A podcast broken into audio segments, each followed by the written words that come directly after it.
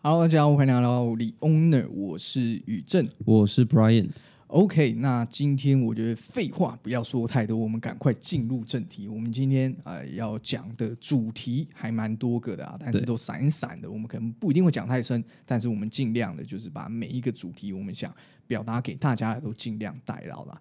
那第一个就是呃，我最近在研究一个 NFT，就是嘟嘟房的 Carman 这个 NFT 啊，它其实出了一段时间了嘛，它在二月的时候啊、那时候其实这个呃嘟嘟房的 NFT 它就已经做出来，它其实哦大家都讲是嘟嘟房、嘟嘟房、嘟嘟房。但其实它是呃嘟嘟房他们同集团底下的另外一个公司叫做 iParking 所制作的 NFT 啦。那嘟嘟坊其实是跟这个 iParking 的出的这个 Carman 的 NFT 有深度合作，因为 iParking 它算是一个线上服务的停车 APP，那嘟嘟坊它就是停车场的这个呃算是代理公司嘛，等于是是它就是租地，然后去做一个停车场，让别人来停车收钱这样子。对但是呢，他们其实都是同一个集团旗下的呃子公司啦。嗯，对，那两个是不一样的公司。那是在今年二月的时候，艾巴 King 他宣布发行两千张的 Carman 的呃这个 Metaverse NFT 嘛，然后也是跟这个嘟嘟坊做很深度合作。当时的一个 Mint 的价格是零点五颗以太币，以那时候的以太币的金额就差不多是五万块台币嘛。哇，对，不便宜其实是不便宜啊。那时候币价都还在三四千块，对我们还是意气风发的时候，没错，我们还意气风发的时候，然后那时候 NFT 它有出的这个系列 Carman 的系列，其实有什么像是永恒王啊、日光男啊、夜行者啊，或者是数字侠这四种啦。嗯，那其中最好的其实就是永恒王，就是你抽中抽中这个永恒王哦，你就代表你可以在这个 iParking 合作底下的停车场拥有终身免费的停车权。嗯，对，也就是全全台湾啊，比方说 iParking，它有合作一百多间的这个停车场。对，那你只要在这个全台湾到各个地方，你去 iParking 合作的停车场，你都可以免费。是蛮吸引人的。对，其实是蛮吸引人嘛，尤其是在台北市的部分。对，你在台北市停车一个小时都要多少钱？很贵，可能我是忘记多少钱，但真的是很贵啊。相较于台中，我记得是三四倍吧。对，台中我记得可能是二三十块一个小时。对，台北可能像信义区要破百吧。对，很多东西啊，最便宜最便宜都要六十八十，对然后假日可能像北拉比塔一个小时一百二。没错没错对，对对对，所以那真的是蛮痛的、啊，是对啊，你有时候一个小时停下来，还不如坐计程车。没错，对真的没错。所以我我自己是常常有时候，比方说你要去新一区久一点的话，我自己是很常就从林口坐计程车过去啊，是，可能就是来回就差不多一张小朋友吧。对对，可是有时候你自己开车过去停停车场，然后你还要再找停车格，对，那个时间再加上你那个油钱，对。再加上你的那个停车费。哎，其实也就差不多一张小朋友，那你干嘛不找一个司机？对，没错。你干嘛不找一个司机？所以这时候啦，这个嘟嘟坊这个停车场，我觉得对于很多台在台北市，尤其是信义区里面工作的一些人，或者是住在信义区里面，然后有停车位需求的人，可能他们就会想要去买这个永恒王啊。对，对，那这永恒王，我记得啦，它最贵的时候，一个永恒王就是一个这一个 NFT 永恒王的 NFT，你一个最贵可以卖到台币差差不多将近四十万还是五十万台币。哇，四十万，OK，但是你这样算一算，如果你是终身都免费的话，对就刚好你家隔壁有一个嘟嘟房对的停车场，对，哎，那是不是很方便？等于你花四十万，你就买到价值差不多两百万起跳的停车位。哦，哎，这样说倒是很有道理。对啊，这个超级划算啊！就是你怎么算？因为你台北市的车位最少最少，你就算是露天的，对最少最少都是要两百万起跳。对，差不多。对啊，那你比方说你有地下室那些的，对呃，或是地下室平面的那种，哇，那个可能更贵、欸，寸土寸金的部分，对对啊，尤其你在新义区的话，所以你用差不多四十万，你怎么算？然后刚好你家在旁边就很划算。是，对啊嗯确实划算。但是 Carman 这一间公司，应该说这一个 NFT，它是在最近的时候由他们这个本公司啊 iParking 他们就宣布，诶，他们的这个 NFT 合作的这个呃算是停车场啦，嗯，就是有有新增站点跟撤掉一些站点。对对对，那像在七月一号的时候，他就删除了信义安和站的这个嘟嘟房的停车场，跟南京三明站的这个嘟嘟房房停车场，都是在台北市嘛。对但是它新增的部分是在宜兰城隍庙站跟公益绿园道二站是在台中嘛，台中还有台中崇德站跟行天宫一站，站。只有行天宫一站是在台台北北市。对。对，那行天宫一站那里的停车啊、应该说停车费率可能会相对便宜一点点。跟信义区比 对，你怎么想都比信义跟南京这两个大点来的呃来得要便宜非常多嘛，因对。为行天宫那一带其实并不算，应该算是台台北市里面相对没有那么繁华的地方，的地方啦。就。除了拜拜的人潮以外，对，然后那里也有殡仪馆嘛，对。对啊，所以所以他那里其实还算蛮好停的啦，对。就是价格也不会到太高，对。对。啊，所以我觉得他这时候去做这个测点啊，跟新增站点的部分，就是很明显的是，呃，有要砍掉他们可能会亏钱的那几个大点。而且我觉得他们蛮精明的，就是像呃公益路绿园道算是很值钱的一个点，在台中的话对对对，但是它的这个值钱相对于台北的还是输 了不少。就像我刚刚提到，台中跟台北的停车价嗯大概差了三倍嘛，对，对，所以尤说。尤其你家就住台中啊，对，所以说看起来嗯字面上不会太差，但实际如果你用数字去量化它，哎，其实差蛮多。差非常多。公益路绿园道那里也算很好停吧？公益路绿园道那里是一级战区，哦，它会到一位难求吗？会会到一位难求对，尤其是晚餐时间跟假日的时候，哦就是一位难求，所以那个点是不错，但就是它停车费没有那么贵，那那你停车费大概多少？可能五十，啊，那差多了。对，五十到六十，对，对，所以说就是是很棒的停车位置，但金额少很多了。哦，原来原来原来，那像信义安安和站跟南京三明站就是超超级超大的那个超大的路嘛，对超大的路，然后是真的是一位难求，真的就算你是呃那个算不不是尖峰时间去，什么不是什么用餐时间，不是上班时间去，对，它还是很难停的地没错方啦。是。对，那我是觉得他七月一号第一波的撤站跟新增站点就已经还挺争议性的啦。没错，那到八月一号的时候，呃，当然我们现在还没到啊，他已经先说他八未来八月一号会撤出世贸站跟世贸一站，还有敦北顶好站。哦，这些又是几个对对对。世贸大家也就知道嘛，对。就是超级大战，那里就是一零一隔壁对，超级一级战区啊，没错，等于是他把一零一那一边的这个永恒王的市场全部都收回来了。没错，对。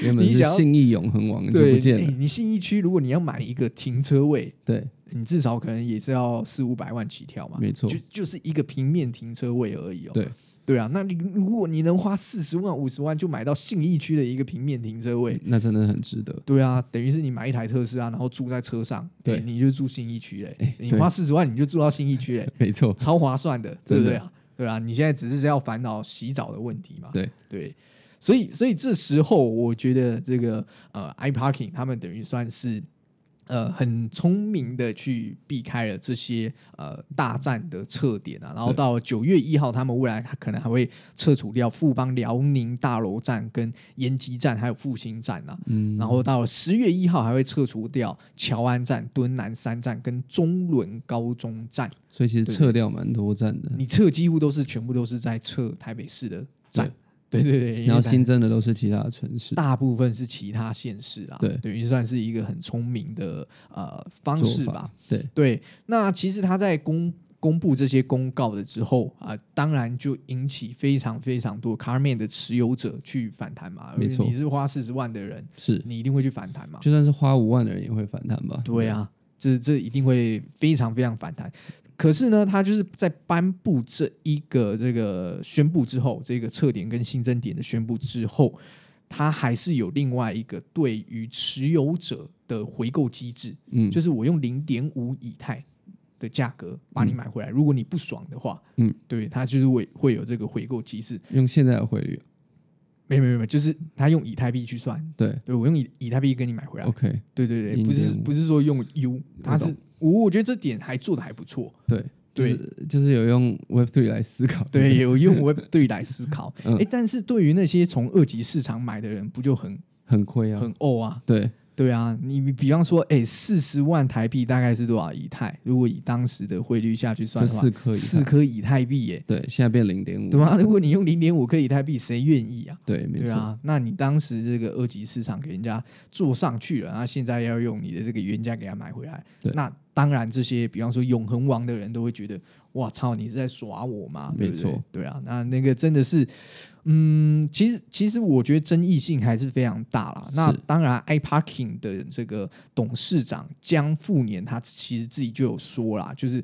他当时就说，iParking 所提供的服务是想要让购买 NFT 的民众可以配可以停放在他们配合的啊一百多间停车场，然后 iParking 它属于线上的服务公司，跟这个线下的停车场的公司去做配合，所以他们没有办法去顾及到这个停车场这些厂商，他们跟啊、大楼大楼业主或者是这个停车场的地主的啊、这些算是呃私事吧，对。或者是他们公司之间的事情。是。反正意思就是说，他们 iParking 只是一个线上服务厂商那我只是卖一个线上的 NFT 给你，嗯，那我不能去掌控我实体合作的停车场厂商嘛，对，对不对？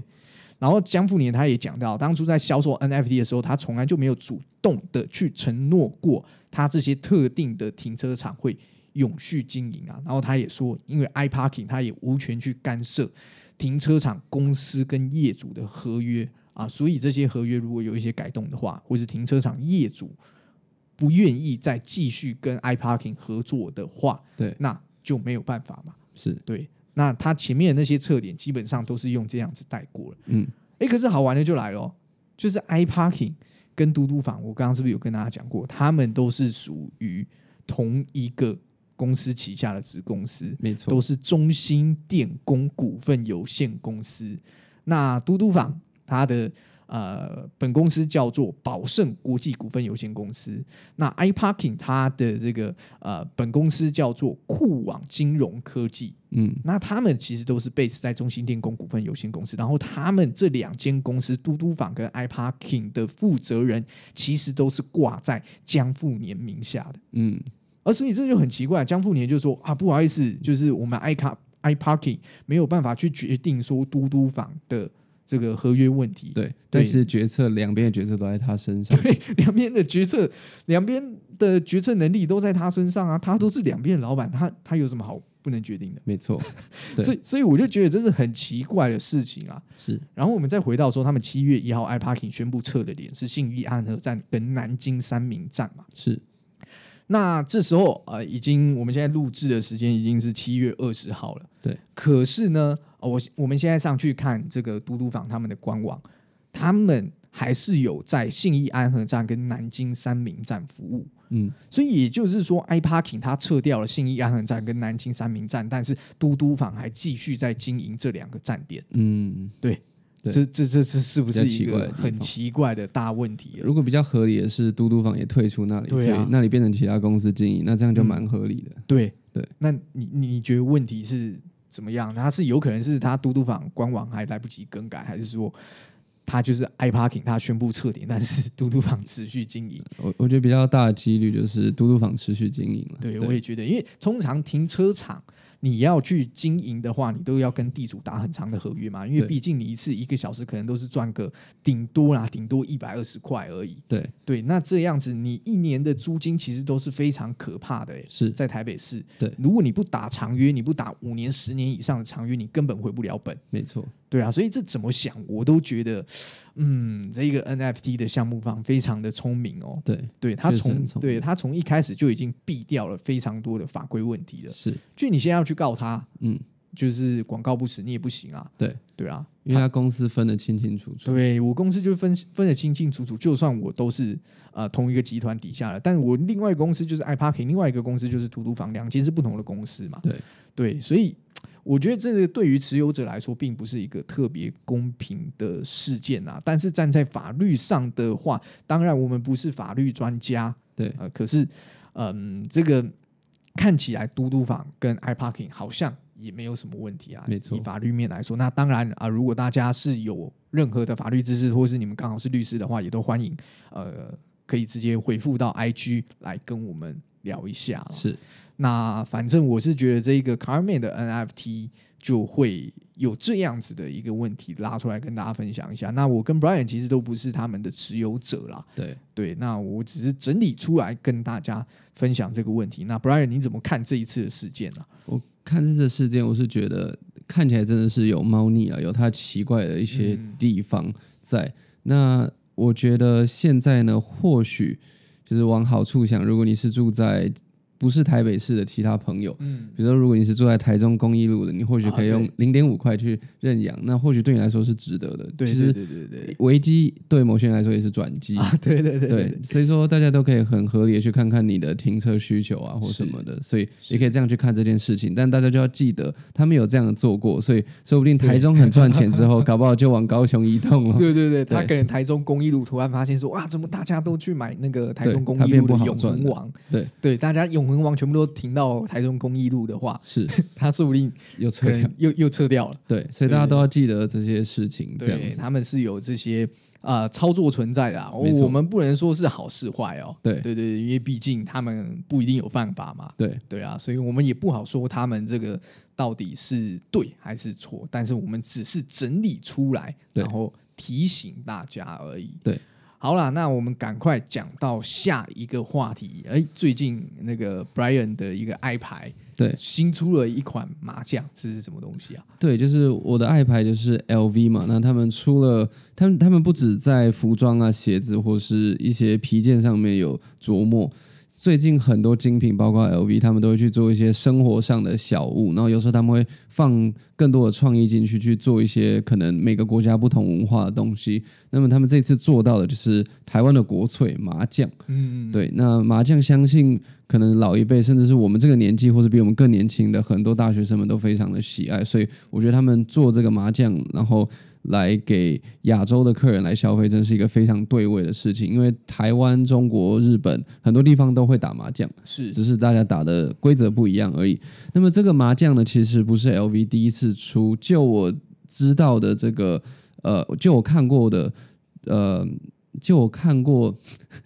看过的这个出的次数啦。对，就我看过的出的次数是三次这样子，嗯然后我看过他们有用玉做麻将啊，有用各种比较稀有的木头做麻将。那么最近他这次推出的呢，一样是用木头来做的，然后是请有名的师傅来做雕刻，所以说它背后会有那个 LV 的 logo，会有 LV 的鸢尾花等等的，都是有名的师傅去做雕刻的。嗯，那它一整组其实做的非常的精美，它是配合 LV 传统的印箱，然后加上去做一些内衬内里，然后可以去完美的收纳每一颗麻将，还有它的骰子啊、牌尺啊，还有一些配件等等的，整个收起来之后，你可以把它放在角落，就是一个非常漂亮、具有装饰感的 LV 印箱。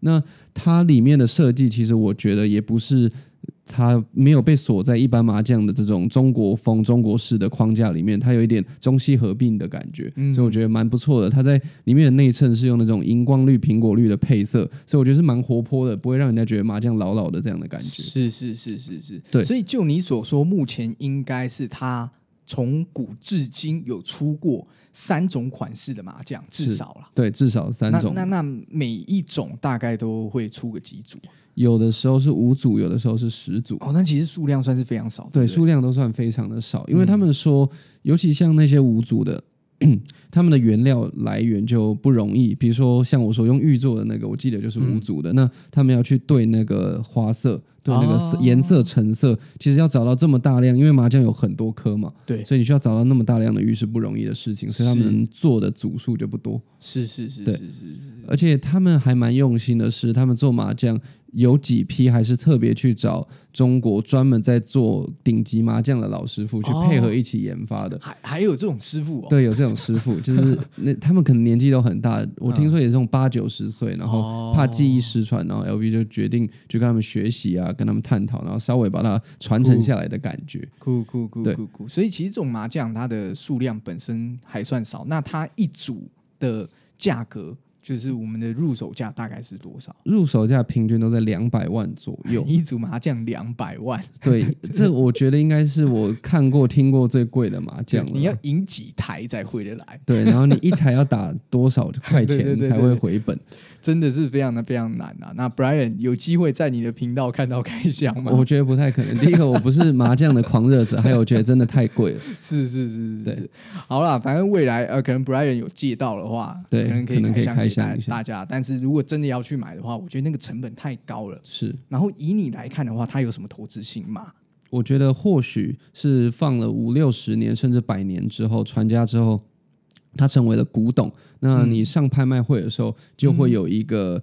嗯，增值的空间存在这样子，因为我是有看过一些精品所做的一些特殊的器具，然后件数很少的话，放过百年之后是会增值的，没错。嗯，那以这样子两百万，它要再涨上去的话，嗯呃，应该可能是会到三五百万之类的，都有可能、有可能哦。对，对对对对对，又是其实我刚刚在 Brian 有私底下讨论，哎，还是如果现在听说只有反正一次种类，啊，应应该说一次出的批数大概就是五到十，五到十组嘛，那总共也才出个可能最多三到四批而已。对，那最多可能也就是二十到三十二十二十到三十组嘛，一组两百万，给它全部吃下来的话，对。哎，筹码大都在我们手上，哎，对，就可以去控盘这样 对。对我们就就就可以去炒作麻将，哎，对对对对，这应该没有大家这样玩过。对，应该是没有大家这样去玩过。对，那大家有兴趣跟我们一起合股的，可以来私讯我对，们，来私讯我们一下。对，看你要占多少股都可以。没错我们可以发挥我们的这个算是操盘能力，对，大家一起赚钱，大家一起炒作，没有啊，开玩笑的啦。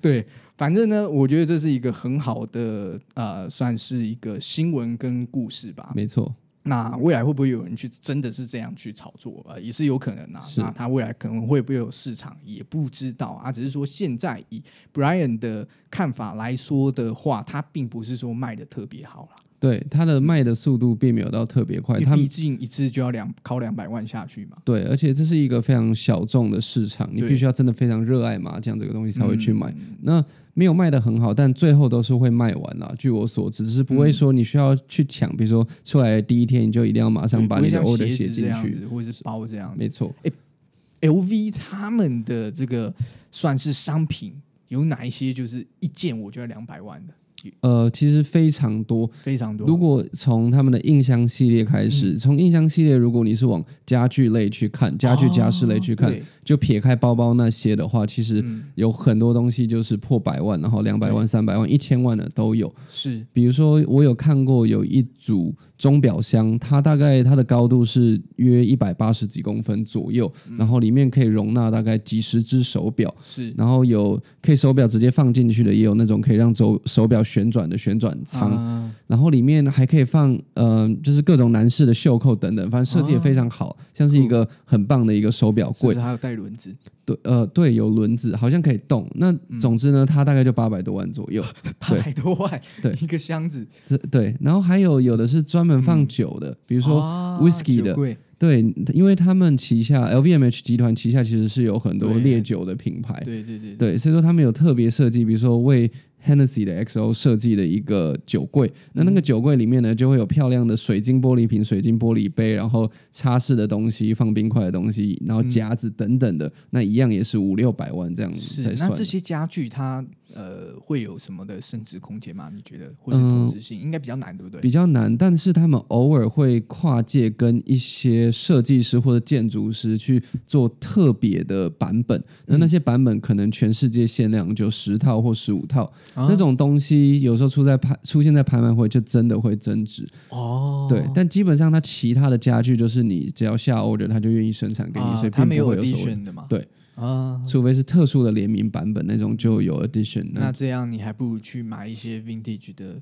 设计师的这个丹麦家具而且坦白讲，一般如果是 vintage 的 LV 的家具也会比较便宜啊。哦。所以说，如果你想要 vintage LV 家具，你可以去拍卖会找一找。哦是哦，对，如果你不介意用二手的话，其实它的价格是往下掉的，因为就像我讲的，它是持续量产中嘛，所以它没有一个可以上升的空间，它只有可以下跌的空间，因为世界上的量越来越多。嗯，对，所以说其实大家都还是可以想办法去抓到便宜的这样子。了解了解。好了，那呃这一集节目我觉得就先聊到这里啊，因为差差不多聊了二十多分钟了。那我们这一集节目就是第一个啊聊 NFT 嘟嘟坊的部分，那另外一个就是聊到 LV 麻将的部分啊。那第一个嘟嘟坊的部分，我们就是希望提醒大家一下，哎，这个 NFT 感觉好像有一点怪怪的哦。对啊，我没有说好，我没有说坏，我们只是陈述事实给大家去评断的。对啊，台中公益路的朋友注意一下。对对对对对对，不然你去买个车位啊。对对对对，永恒网。然后再就是讲到 LV 麻将啊，我们从 LV 麻将这一块，然后去延伸到说，哎，LV 它的一些东西，就是它的高价单单价的这些家具或者这些产品，它有没有一些投资性或是啊、呃投机性啊，还是它是会持续掉价？目前看起来是好像没有那么的好啦，没错没有比包包那些或是比鞋子那些来的要好啦。是对，认同。对，反正就是在这里给大家去参考一下而已。对那希望啊，如果你有买到这个 LV 麻将的话，欢迎联络我们，或是你直接去联络私讯 Brian 上我的频道，我们来打一圈。打一圈 对开箱，对对对对，开箱对，让你上频道 Brian 的世界开箱这样子打一圈，对对对，然后我们会让你赢钱啦。是一定会，一定会。对对对对，OK，那一样就是希望大家可以多多支持我们频道，然后啊、我们有讲到图片的部分都会放在 IG 上面，多多追踪我们的 IG，那可以给我们一些回馈，或者是帮我们分享的时候记得标记我们，我们才会知道啦。好，对，没错，好，那 Brian 有什么需要补充的没有这样差不多。？OK，好，那这集就先录到这里哦，先这样，拜拜，拜拜。